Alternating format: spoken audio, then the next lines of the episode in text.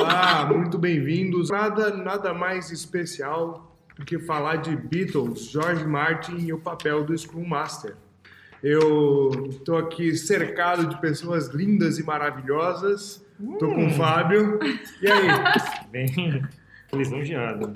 A Camila, a abelha rainha da Mastertech, está aqui hoje com a gente. Vamos falar de agilidade, então eu me convidei. Eu tive que me convidar para poder Não, estar aqui. É difícil, viu? A Kai é a principal, é o, é o principal conquista do Jukebox, né? É. Precisou de 12 episódios para ela ver que a gente não ia desistir. Mas- Ah, agora eu vou. Ela viu que ia pra frente, agora não, tudo bem, agora eu brinco, né? Estamos com Pedro Boy ao meu lado. Olá, pessoal. Ele tá tímido, né? É. Ele voltou diferente. É só no início. E meu xará, Zacarias. E Aninha? Calma. Oi, gente, tudo bem? é só porque deu um clima assim. Tá bom. Já apresentada pelo Fábio Aninha Morita. Fala, galera. E hoje a gente também tem um convidado especial, que é Cássio Zamboto. Ele é produtor musical e também é engenheiro de mixagem. Pô, Tem nome eu de acho- produtor, né? Casambô tem um tipo de negócio que já envolve uma mixagem. É, você Tem um negócio. E aí? E aí, galera? Tem um nome de produtor, né? falar desse assunto aí, que é um cara que trabalha com o mesmo trampo dele. Tá? Bem-vindo aí, Cássio, ao nosso podcast, viu? Valeu, galera, pelo convite, satisfação aí. Vamos embora. Legal, pessoal. Vamos lá. A gente está entrando numa nova temporada do, do nosso podcast. A gente é uma escola que, dentre outras coisas, fala de metodologias ágeis. E o episódio de hoje, como o Nico disse, é George Martin, certo, Nico? E os Beatles. A gente vai se concentrar na relação do George Martin, que é o produtor musical dos Beatles, produziu todos os discos, exceto o último, que é Larry B, que foi produzido pelo Phil Spector. E a gente vai se concentrar na relação entre esses dois esses dois organismos completamente diferentes. Como é que eles se relacionavam e como é que se deu essa primeira, esse primeiro encontro? Só para contextualizar todo mundo, é, a gente vai falar de George Martin e Beatles, especulando um pouco sobre a função do Scrum Master. A Cá vai ajudar a gente com os vínculos, mas de qual a importância do Scrum Master dentro de uma estrutura de metodologia ágil. Pegando um recorte histórico, 62 os Beatles estavam ali em Hamburgo, tal, fizeram, e aí tem quem diga que o momento que os Beatles passaram na Alemanha foi determinante para a formação musical da banda. Foi ali que eles treinaram bastante, ficaram imersivos em clubes portuários. No livro do Michael Gladwell, Outliers, ele cita isso, dizendo que os Beatles treinaram mais de 10 mil horas exaustivamente, por isso que eles são essa banda bem consistente desde o princípio. Só que em 62 não existia, eles não eram famosos. E aí tem uma figura central que é o Brian Epstein, que é o empresário dos Beatles, que a gente pode conceituar ele como o PO. Então, só para colocar todo mundo na mesma página, o que que é o PO, cara? O PO é o Product Owner, o, o Project Owner, que de alguma maneira é responsável por dar uma leitura de negócio. Então, ele, ele, ele é obrigado a dar uma roupagem comercial para um produto digital, ou para um processo, ou para um serviço. Então, faz, de alguma maneira, né, se a gente coloca menos engenharia de som e mais produção musical no sentido de dar o título para o negócio, fazer essas coisas, esse álbum contar uma história, eu diria que esse que esse produtor vai mais para um lado de PO, porque ele tem que fazer a bagaça vender, né? A gente vai chegar lá, mas a, a história toda é o seguinte: o cliente principal aqui é a gravadora, tá? A gravadora contratou os Beatles, obviamente. Quando você contrata uma banda, você tem lá uma necessidade de gravação de álbuns. Era assim no passado, essa figura de álbuns hoje já não existe mais. O Brian Epstein era o PO do processo. Ele representava os interesses da banda, mas ele de alguma forma fazia o vínculo da banda com a gravadora. A gravadora, Brian, eu preciso que você me grave três discos, esse é o nosso contrato. Você passa as especificações disso para a banda e, obviamente, a banda produz os discos. Parece pouco romântico isso, mas as bandas elas não tinham total autonomia para fazer o que queriam. Assim, elas tinham contratos e tinham que cumprir esses contratos. O Brian Epstein falou: bom, os garotos são bons, são talentosos, mas estão sem rumo, assim. Tipo, tocam bem, tem boas melodias, boas composições, mas precisa de alguém que dê uma controlada na produção. E aí chamaram o George Martin para uma audição. Tipo, George, vou te colocar aqui. O George Martin era famoso naquela época que ele trabalhava com comédia, assim, trabalhava com Peter Sellers, tal, mas ele não tinha nenhum trabalho com banda. Ele tinha uma formação musical forte, ele veio da formação clássica de piano, era um ex é, soldado da marinha, enfim, era um cara com bastante rigor, disciplina. Ouviu os moleques pela primeira vez e falou: Cara, esses moleques não vão para lugar nenhum desse jeito, assim, tipo, tocam bem, são bonitinhos, mas não tem nenhum tipo de consistência musical, as músicas não têm profundidade e tal.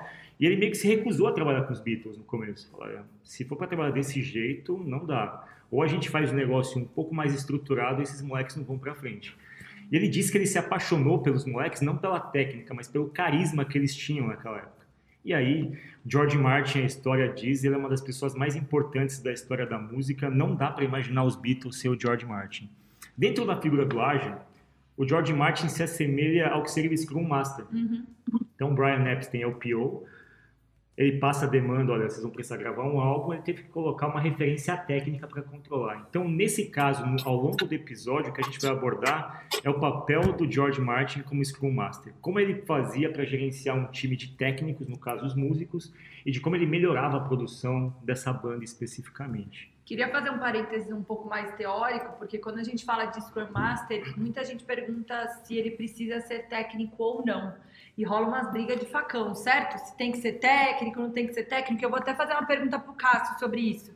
Mas eu não consigo. E a minha resposta é sempre: sim, tem que ser técnico, senão a chance de dar ruim é muito grande. Porque se ele não sabe a dificuldade de fazer algo, se ele não consegue ter um olhar crítico para dar o caminho das pedras técnico para as pessoas melhorarem, a vida desse time técnico vai ficar muito difícil em negociar com esse Scrum Master.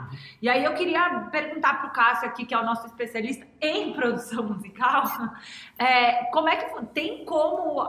Você já viu algum caso de algum arranjador, algum engenheiro de som, alguma, alguma dessas funções, alguém que não manjasse muito de música, dessas coisas, Cássio? Olha, é... a resposta correta seria: eu nunca vi um que não manjasse e que tivesse sucesso. Eu conheço quem não manja, mas faz qualquer coisa, não fica legal, entendeu?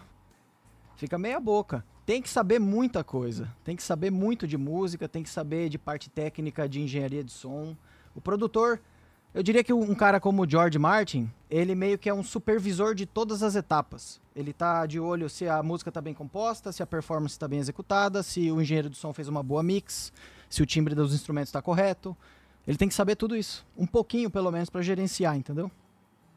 Show. E é muito. E, e, o paralelo ele fica muito rico com o que hoje é a figura do Scrum Master num time técnico, né? Ele olha não só a parte mais é, operacional, né, mais dia a dia, mas as métricas maiores. No sentido de que a gente acha. Ele, ele gostaria que aquela turma melhorasse para que numa, num próximo álbum a gente tivesse menos dor de cabeça. Então, ele de alguma maneira Exatamente. se preocupa com esse recurso humano, né, Cássio?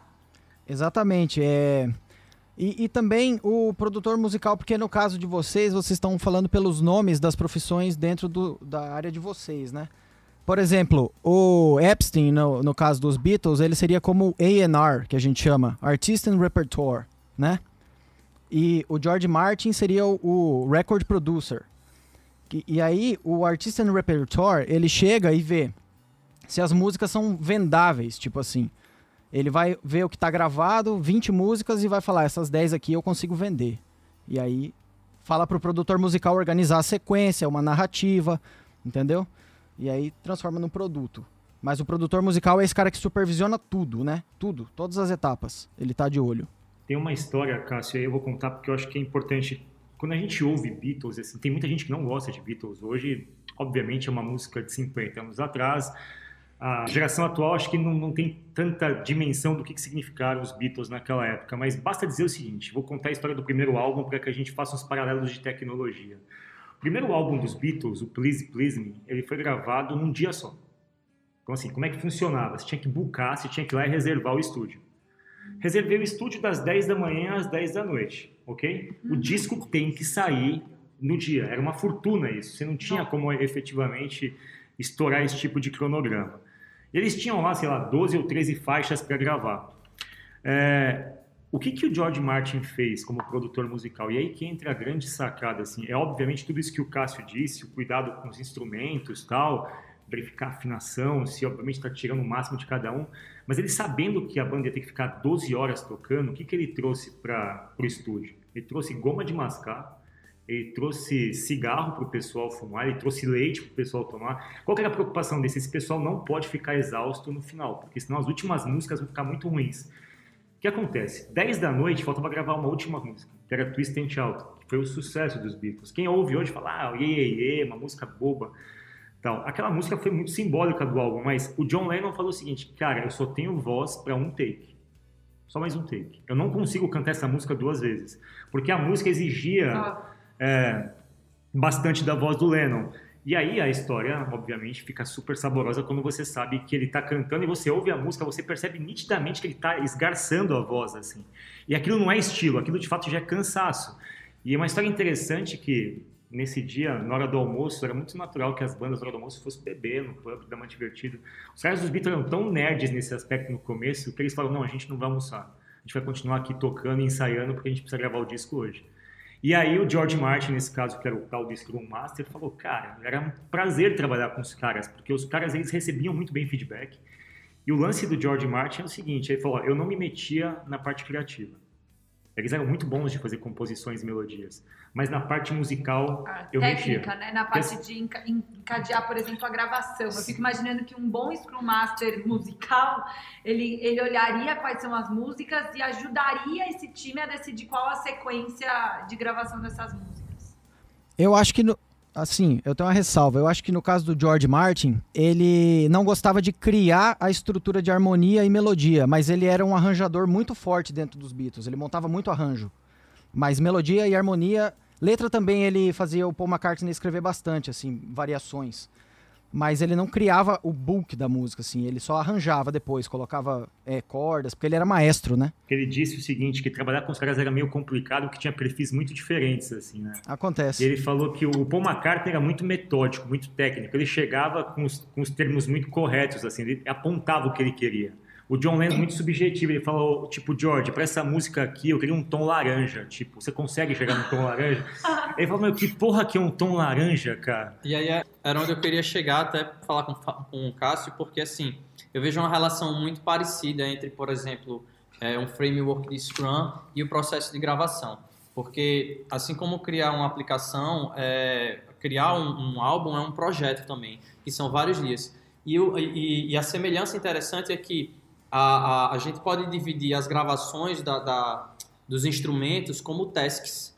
Voz, segunda voz, é, guitarra, é, é, repetição da voz, que agora não me vem à cabeça, mas a gente do- faz isso, que é a dobra da voz. E aí, é, toda essa relação envolve seres humanos. E como você estava falando, as pessoas ficam cansadas, ninguém é robô. O framework, ele, ele, ele é muito pragmático, só que ele trabalha com, com seres humanos. Então, a gente sabe que no dia a dia é, tem que ter um pouco de flexibilização, porque ninguém consegue, é, de fato, trabalhar dessa forma pragmática, porque nós somos máquinas. Então, eu queria saber do Cássio é, é, as experiências e, a- e as diferenças de trabalhar com várias pessoas diferentes, porque ele, ele fez gravações com vários tipos de pessoas e perfis diferentes, e eu queria que ele, que ele desse a opinião dele aí sobre, sobre esse processo todo. É, hoje, por exemplo, eu tô, eu não tô no meu estúdio, eu tô, eu tô em outra cidade gravando uma banda, e é uma banda de metal, que aí é muito mais nota para tocar perfeitamente e muito mais difícil de executar, né? Então, cada projeto, por exemplo, uma banda de metal, você grava bem mais é, passo por passo, assim, tipo, às vezes até um compasso de cada vez. E e algumas bandas você pode, por exemplo, gravar num take ao vivo, como os Beatles faziam nos primeiros álbuns. Então, varia muito da necessidade do projeto, da, da visão para o produto, né, no caso, porque a gente está transformando uma ideia em um produto. Então, varia muito de pessoa para pessoa. Um cara que canta com vocal brutal, gutural, como esse vocalista dessa banda que eu tô aqui, ele vai deteriorar a voz dele muito mais rápido do que, por exemplo, o Pedro, que canta melódico, que eu já trabalhei com ele. Ele vai ter um, um espaço de tempo podendo cantar em boa em uma alta performance durante mais horas do que um cara que canta gutural. Então varia projeto a projeto, assim. É, ô, Fábio, só, é, desculpa interromper, mas vamos encerrar esse bloco com uma canção do primeiro álbum? Pode ser a música que a gente falou, Twist and Shout, para o pessoal observar o como ela está sendo cantada e como, assim, pre- prestem atenção no vocal da música. Como é sofrida. Como é, como é sofrido, assim. Pre- E prestem atenção, sobretudo na- no trecho final da música, que ele tá dando meio que o último gás, assim, para chegar nas notas. É muito, é muito bonito de ver quando você sabe a história. É, é louco, porque você fala, cara, esse cara tava 12 horas trabalhando, tava na última aula. Ele falou, vou fazer essa porra e fez. Tipo, tem entrega amanhã, né? Cara, e é muito louco de ele ter feito isso nessas condições e a música ter virado o que virou. Sensacional.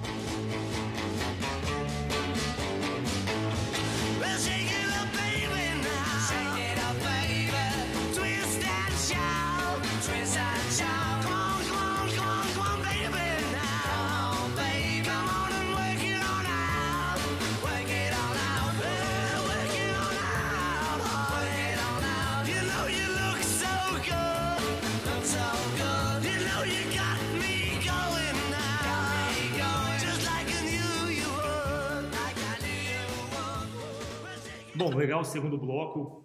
George Martin Beatles, dá pra fazer acho que uns dois episódios, muita história pra contar. Uma história que eu gosto muito é que na primeira audição dos Beatles tinha um famoso King Beatle, Pete Best. George Martin falou, cara, uma coisa é você tocar numa casa de show, outra coisa é você tocar no estúdio. O cara não sabia tocar no estúdio, engraçado isso, né? E, e tinha, tem, tem diferenças. Você para tocar num show, você toca de um jeito mais agressivo, ou seja, com uma determinada situação que você tem que adaptar quando você vai para o estúdio. Ele falou, não tá soando bem, eu preciso de um músico de estúdio. E tinha muito naquela época bandas de estúdio. Bandas que só faziam assim, tipo, elas faziam a, a banda que pegava as partituras e fazia e tocava o álbum em estúdio para uma banda, obviamente, gravar. O Jimmy Page é um guitarrista de estúdio É, fudido, né? Que, de fato, tem várias, ele gravou várias músicas que ninguém sabe que é ele que tocou. Sim. Tipo, até o Dave Grohl, em dado momento, fez bateria do Queens of Stone Age. Uhum, E outras bandas também. Mas ele não toca no show, ele só tocou no álbum, enfim. Ele falou, Pete Best não dá. Não dá, tipo, cara, eu vou precisar de uma outra pessoa, chamou o Ringo. E aí o pessoal da banda falou, pô, não dá, não dá, foda-se, vai embora da banda então. Mas ele diz, o George Martin, que não foi ele que expulsou o Pete Best. Ele falou, ó, só sugeri que usasse um outro músico pra gravar, mas ele era bom de tocar ao vivo. Enfim, a mãe do Pete Best ligou pro George Martin puta. tipo, A mãe. é, ficou meio puta com essa história, mas enfim. Ainda bem que a mãe de nenhum programador nunca Não. me ligou. Graças a Deus. Mas qual, qual que é a história aqui? Eu tava raciocinando que eu acompanho o Instagram do Bob Dylan. Bob Dylan vira e mexe, ele coloca fotos dos, dos recibos do estúdio com as datas e aí tem lá as músicas que ele ia gravar nos dias. Então. E me ocorreu o seguinte, no passado tinha muita restrição. Tipo, as pessoas precisavam buscar estúdios, elas precisavam controlar rolo de fita, tinha canais reduzidos tal. Até o álbum Dark Side of the Moon tem um livro que mostra como Dark Side of the Moon foi criado. Aquela faixa Money que tem as moedas caindo, basicamente é uma pessoa jogando moeda num balde. E eles gravando e fazendo a edição. É muito louco. Você imagina um monte de gente jogando moeda num balde para você gravar o take. Surreal, enfim. Eu perguntar para cá. Me parece que esse modelo de restrição favorecia você ter que usar framework. Porque você precisava controlar recursos escassos. Trazendo para os dias atuais, na indústria da música a gente tem um oposto hoje. Os recursos são muito, muito fáceis de manusear, muito simples. O Boy mesmo está usando um aqui para fazer o podcast que não tinha isso na década de 60. Praticidade. Que, que paralelo que você faz, cara, com a produção musical da década de 60 ter usado frameworks ágeis muito antes do que a indústria começou a usar, mas basicamente por restrição e controle mesmo. É, eu acho que é bem por aí, porque se a gente compara até com a cena empreendedora Estados Unidos versus Israel, é, me- é o mesmo paralelo. Num contexto de escassez, você é obrigado a ser produtivo, não porque é fofinho, legal, mas porque senão não vai sair. E aí, quando você consegue sair do outro lado, você sai muito mais forte do que a pessoa que ficou, ficou desperdiçando, né? Então, por exemplo, o que defende é que Israel, todos os produtos já nascem globais, porque eles têm um mercado interno minúsculo, diferente de um cenário Estados Unidos e Brasil, que se a gente consegue atender o Brasil inteiro, a gente já se acha os bonzão. Então, acho que essa escassez faz com que a gente coloque uma certa responsabilidade. O que acontecia potencialmente na produção de software na época de período entre guerras, por exemplo, quando a IBM tinha limitação de processamento, tinha limitação de memória, e você tinha que ter programadores muito especialistas que escovavam bit, né? A gente fala. Então, essa pessoa tinha restrição para usar a máquina e testar o código dela. Então, era muito menos leviano. Ele fazia o cartão perfurado e ele tinha horário bucado na máquina para poder testar aquele programa. Então, ele gastava muito mais tempo garantindo que aquilo estava correto, porque custava muito dinheiro ter que passar lá na máquina e descobrir que estava errado. Muitas vezes você nem conseguia esperar ver o resultado final. Você deixava lá, você bucava de noite, jogava os cartões perfurados, processava e depois você viu o que, que cuspiu. E aí você perdeu uma noite inteira pra compilar um código que hoje a gente faz da linha de comando. É, eu queria pegar agora esse, esse paralelo aí, falando de software, e, e eu queria perguntar para o Cássio, porque assim, como, é, antigamente é, os estúdios eles eram, não eram uma coisa acessível, como vocês falaram, hoje em dia estamos aqui com acessibilidade enorme de tecnologia, e isso também se configura no, no, no- no cenário musical hoje em dia. Hoje é bem mais prático, não é? Não precisa mais ter aquele aparato todo gigantesco de, de, de estúdio que tinha antigamente, agora está bem mais acessível a, a todas as pessoas. E aí eu queria perguntar do Cássio é, o que é que ele acha desse processo todo e o que é que ele acha que a gente acabou ganhando e perdendo agora é, no processo de gravação é, hoje em dia, principalmente fazendo esse paralelo do digital e do analógico, que ele entende muito bem. Cara, eu acho que o que ela disse é o exemplo perfeito, assim. É, antes você tinha que aprender a tocar um instrumento, porque a tua chance de entrar num estúdio e mostrar teu valor era tipo muito. Era, você tinha um espaço de tempo muito pequeno para mostrar se você servia ou não para aquilo ali. Hoje, é, nem, nem um moleque de hoje em dia tá interessado em aprender é, tocar guitarra, por exemplo. Ele vai tentar fazer um beat no computador, se ele não conseguir, ele desiste, entendeu? Ele não vai estudar música. É muito, é, é muito menos do que na minha época de adolescente, por exemplo, há 20 anos atrás. Então, eu vejo que essa facilidade, ela meio que criou um certo desinteresse. Porque, tipo, ah, eu posso tentar isso até quando eu quiser, sabe? Antes, não. Pra você entrar no estúdio e gravar uma música, você só ia ter uma chance. Entendeu? E se você tivesse sorte, ninguém ia falar por aí que você tocou mal e aí você ia ter outra, né? Porque essa história do Ringo, por exemplo, né, de ele entrar nos Beatles para gravar o disco, essa história não é exclusiva dos Beatles. Eu conheço pelo menos 30 bandas que tiveram que trocar o baterista na session. Eu, por exemplo, já substituí um baterista numa session. E só uma, um paralelo, antes a gente também não tinha tanta dispersão de informação, me corrija se eu estiver errado, Cássio, mas hoje a pessoa digita no YouTube lá como produzir um álbum, como usar o software XYZ, e ele tem 10 opções de pessoas diferentes que não necessariamente são especialistas, mas que subiram seus vídeos na internet. Isso deu muito o acesso à informação. No entanto, as pessoas elas se tornaram meras usuárias ou reprodutoras. Então, cansei de ver programador, programadora de Stack Overflow, que a gente chama, que é um site que você digita no Google, copia e cola uns pedaços de código e ele ficou bom em costurar coisas. Mas se ele tiver que raciocinar ou mudar uma coisinha, lascou, ele já não sabe mais. Acho que a gente deve ter criado um monte de músico, não sei qual é, o Cifra Pub, sei lá onde que tem o Stack Overflow de músicos. Entra na questão do repertório, né, cara? Isso. É, a gente estava conversando sobre isso ontem, Fábio, né?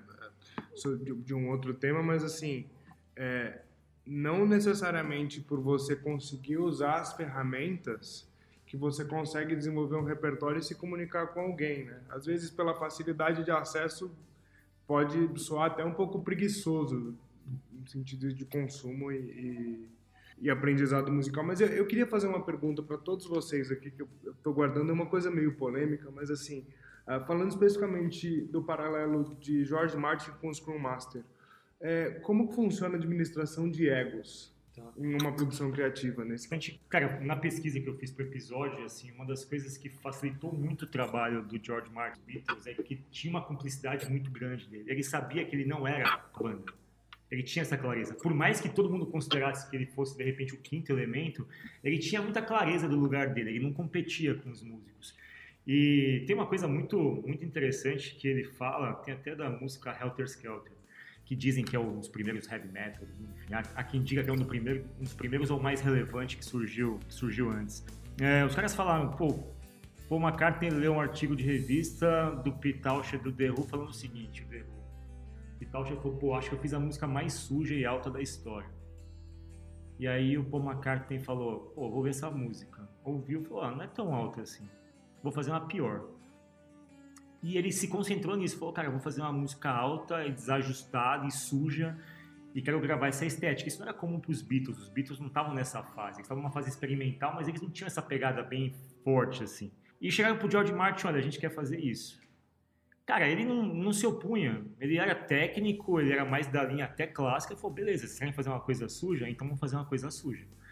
Eles ficaram gravando Helter Skelter de, forma interminável, assim, tanto que um dos takes é o Ringo Starr, tipo, jogando as baquetas no chão, falou, cara, eu tô de saco cheio de gravar isso aqui, eu tô com bolha no meu dedo já, não aguento mais tocar alto, assim.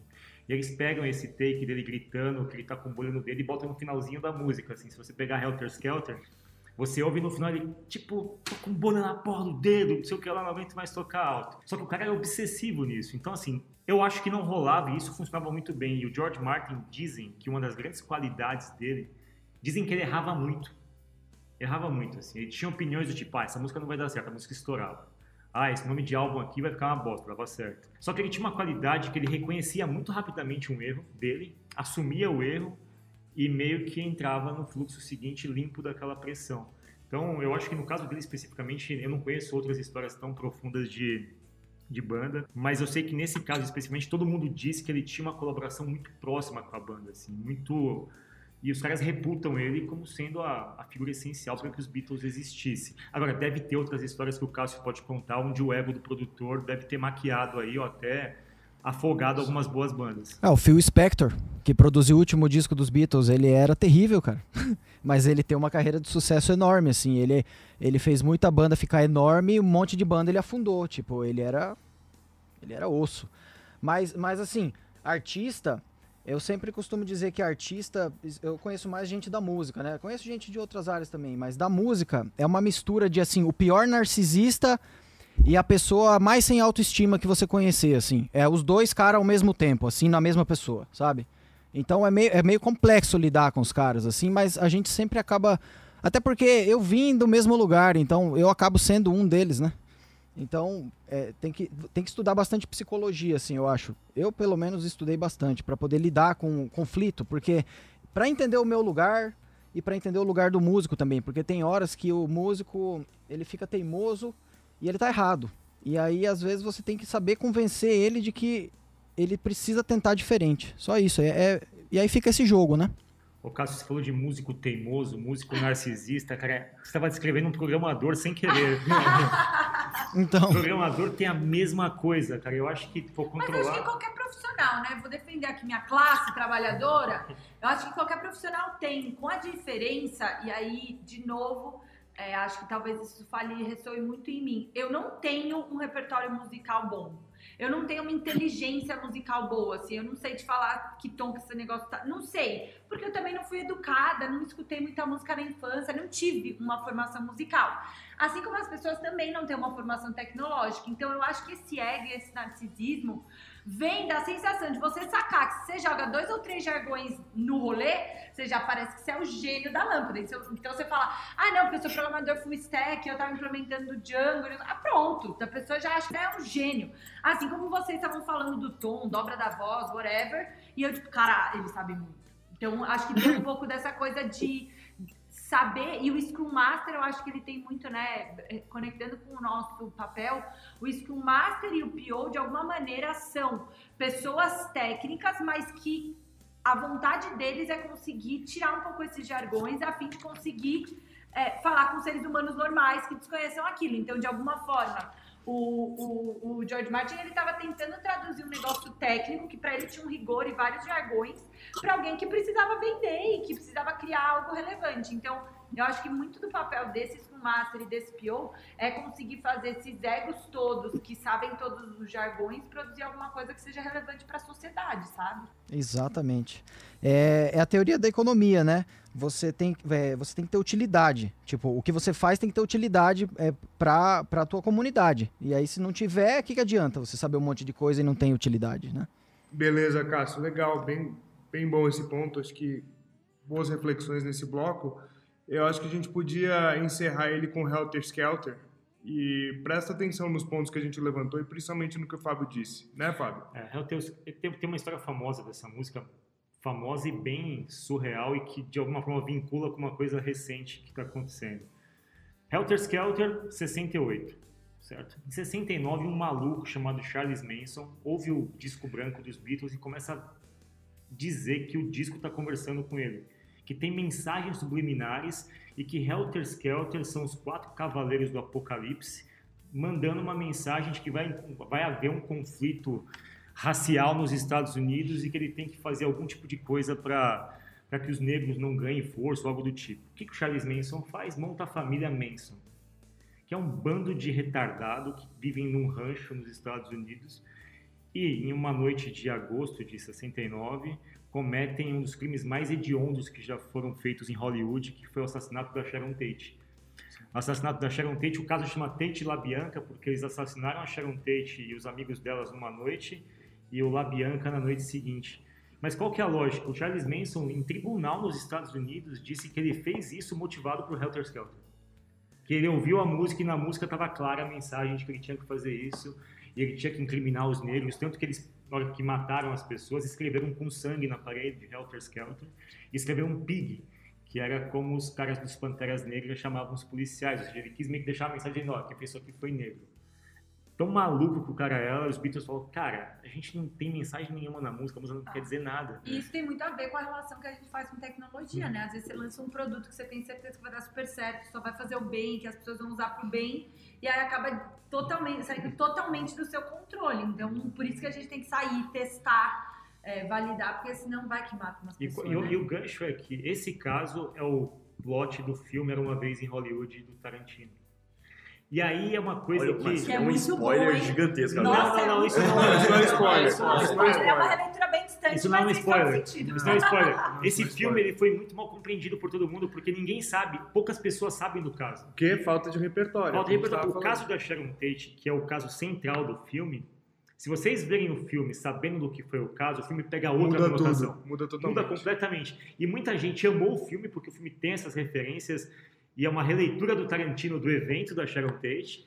Se você vê isso, é de arrepiar você ver o filme. Porque você fala, cara, esse filme é uma homenagem.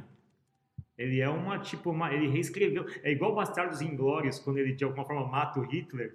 Ele tá reescrevendo a história, do jeito dele. Só que muitas pessoas falam, meu, esse filme é chato pra caralho, não entendi nada. Porque se, se você não entende esse elemento da história, então, bom, era uma vez em Hollywood está concorrendo ao Oscar. Tem a ver com a família Manson, que tem a ver com Helter Skelter, que tem a ver com Beatles, que tem a ver com George Martin. então.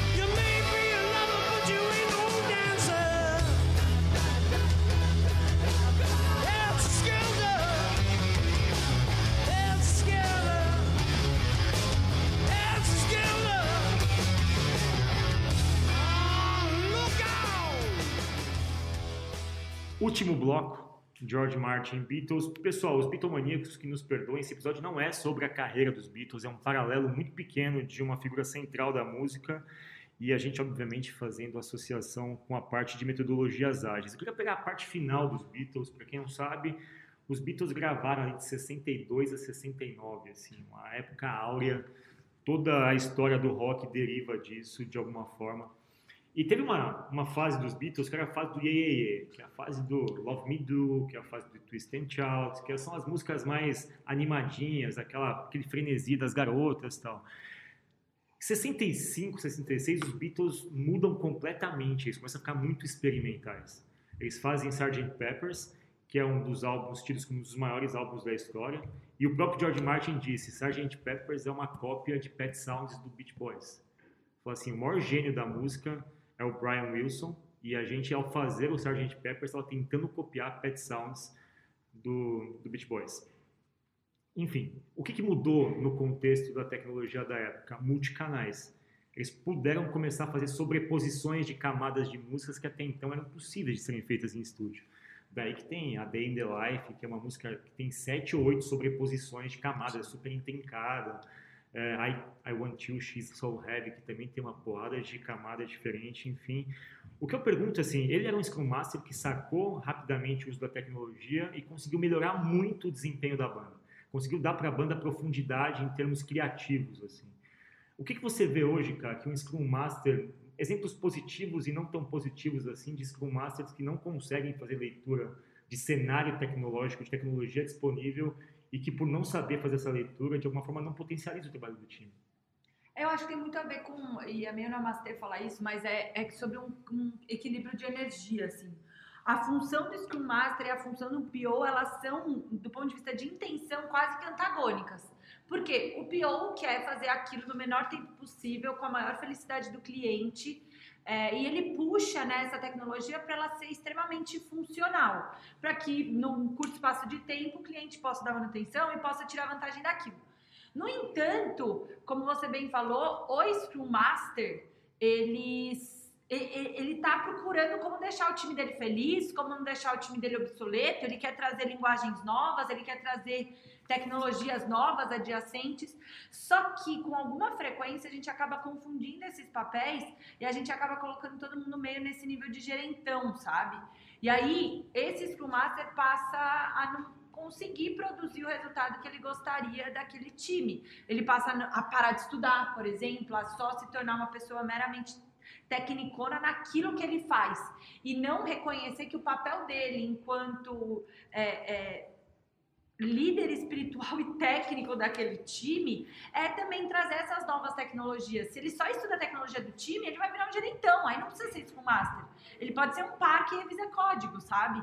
Então eu acho que tem tudo a ver com, com, essa, com esse possível adjacente que você comentou. O Scrum Master tem que estar muito, muito, muito atento nisso. Como o George Martin esteve. Eu, eu, eu confesso que eu tive pouco contato com Scrum Master dentro do ambiente de trabalho, mas os poucos que eu tive me surpreendiam negativamente por isso, efetivamente.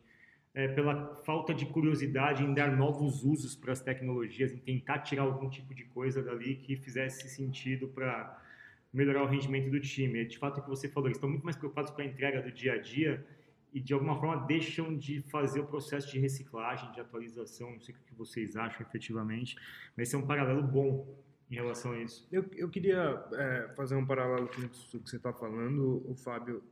É, às vezes, num, você tem a impressão de que Scrum Masters e POs e pessoas no mundo corporativo em geral se escondem atrás de frameworks e estruturas pré-estabelecidas para é, dizer que não funciona ou dizer que não dá certo. Por que, que eu estou te dizendo isso? Por exemplo, se você pega o Magical Mystery Tour dos Beatles Uhum.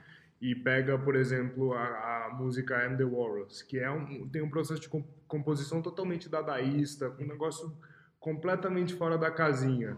Tipo, cara, você já tem uma marca consolidada, você já é uma empresa que tem uma base de fãs grande.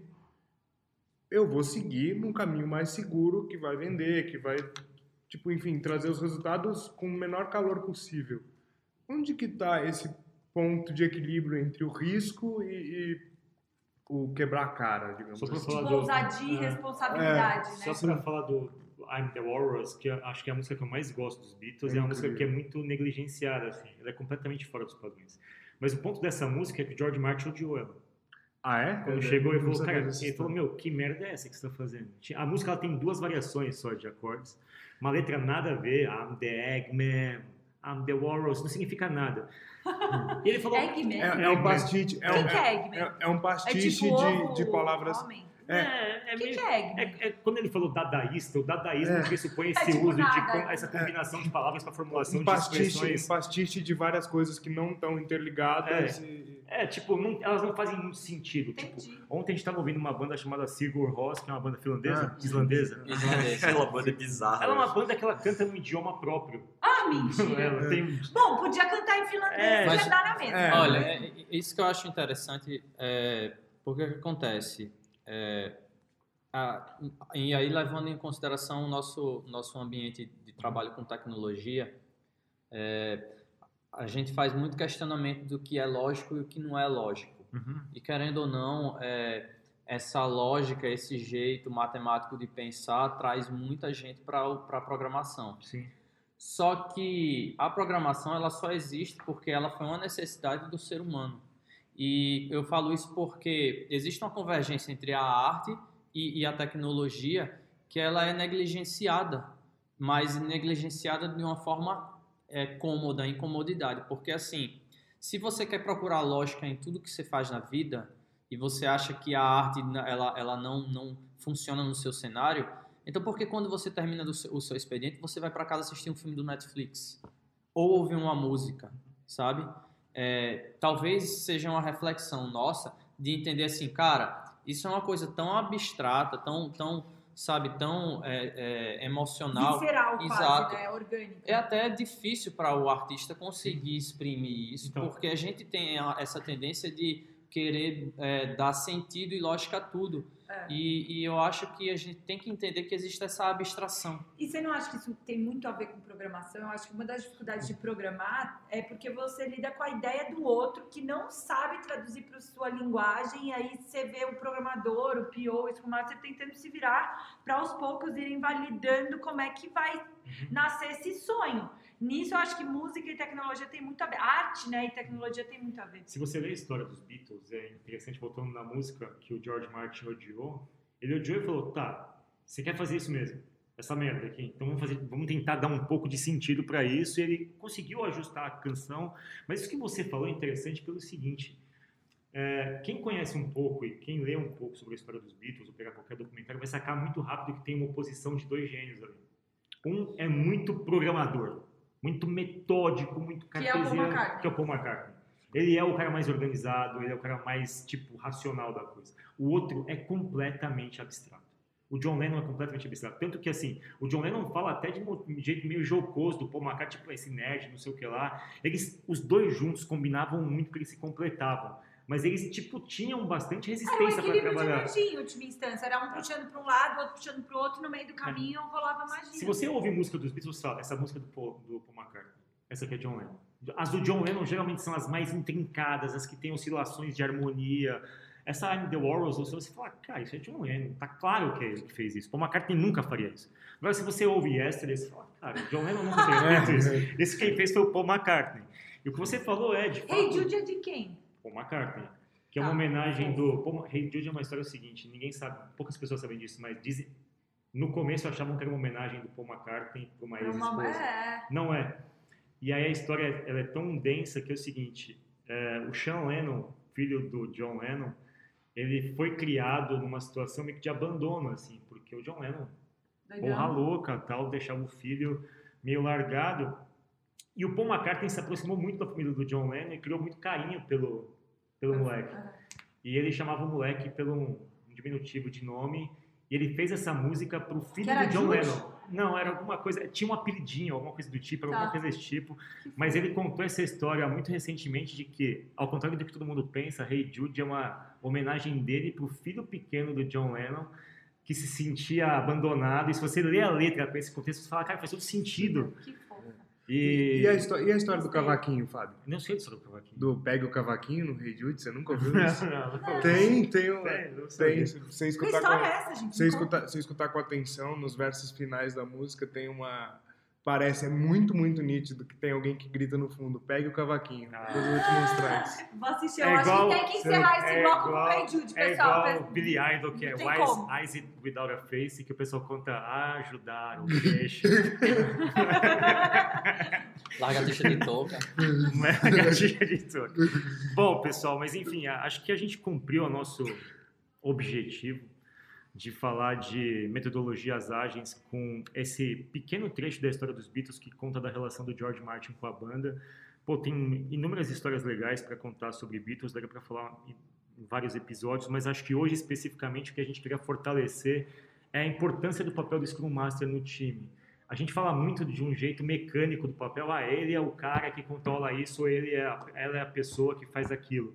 E no final das contas é muito além disso. O Cássio falou de psicologia, a Camila falou de equilíbrio emocional, falou de energia, você falou de reciclagem de conhecimento, enfim, você falou de arte. Então essa função ela não é tão burocrática quanto as pessoas acham e para ser um melhor Scrum Master você precisa ter, além do conhecimento técnico, você precisa desenvolver essas outras camadas, essas outras dimensões que de alguma forma vão fazer com que essa função seja cada vez melhor e melhor aproveitada. É, com toda licença, eu vou usar esse espacinho para fazer um jabá, claro, né? O Jukebox é um podcast produzido pela Mastertech. Se você quer saber mais sobre a função de PO, sobre Mindset Ágil, Scrum, dá uma visitada no nosso site, mastertech.com.br. Temos cursos, lives, conteúdos. E a semana que vem a gente volta. Ah, não pode esquecer que vai ter playlist no final, né, com todas as músicas. E que fica na descrição do, que fica na descrição do, do próprio podcast. E outra coisa, as referências que a gente está passando aqui, os livros que o Fábio indicou, os discos, ah, vão estar também no Instagram do Mastertech Jukebox. Dá uma olhada, tá tudo aqui na descrição. Só uma Passem coisa bem. de terminar. Opa, fala aí. A gente fez dois episódios muito importantes no Jokebox, um dos Racionais e um dos Beatles. Sabe qual que é a característica que une os dois? Hum. O Zaca odeia as duas bandas. Você não gostava de Racionais. Se defenda, Você falou O, isso. o, falou. o estagiário Você da. Mastertech Tem não gosta de E racionais, não falou gosta que Beatles é modinha. Não, calma aí. Beatles é mod. Não, Não. se defenda, vai. Eu- Ó, eu eu, vou, eu vou marcar, eu vou deixar, eu vou deixar o Instagram do Zaca na descrição, que aí vocês podem Fala, mandar os Zaca. directs pra ele reclamar. Você então. vai ser assim, Não. você vai pegar duas facções grandiosas e ter que se defender agora. Não, calma aí. Primeiro, eu nunca falei dos Beatles, nunca falei nada. Não, nossa, que errado fazer isso. Omi- omissão também, nunca- também é errado. Eu nunca falei nada dos Beatles. E- Gente, e, chega! e Racionais eu não gosto mesmo. Ah, então Ih, tá bom. agora fechou a Isso é Mastertech, cara. para os próximos capítulos. Fechou, mas nunca mais arrumar um trampo de Scrum Master. Bom, vamos lá, gente. Até mais. Vamos de I Am The Warriors e Hey Jude. Até mais. I am he as you are, he as you are, me, and we run like pigs from a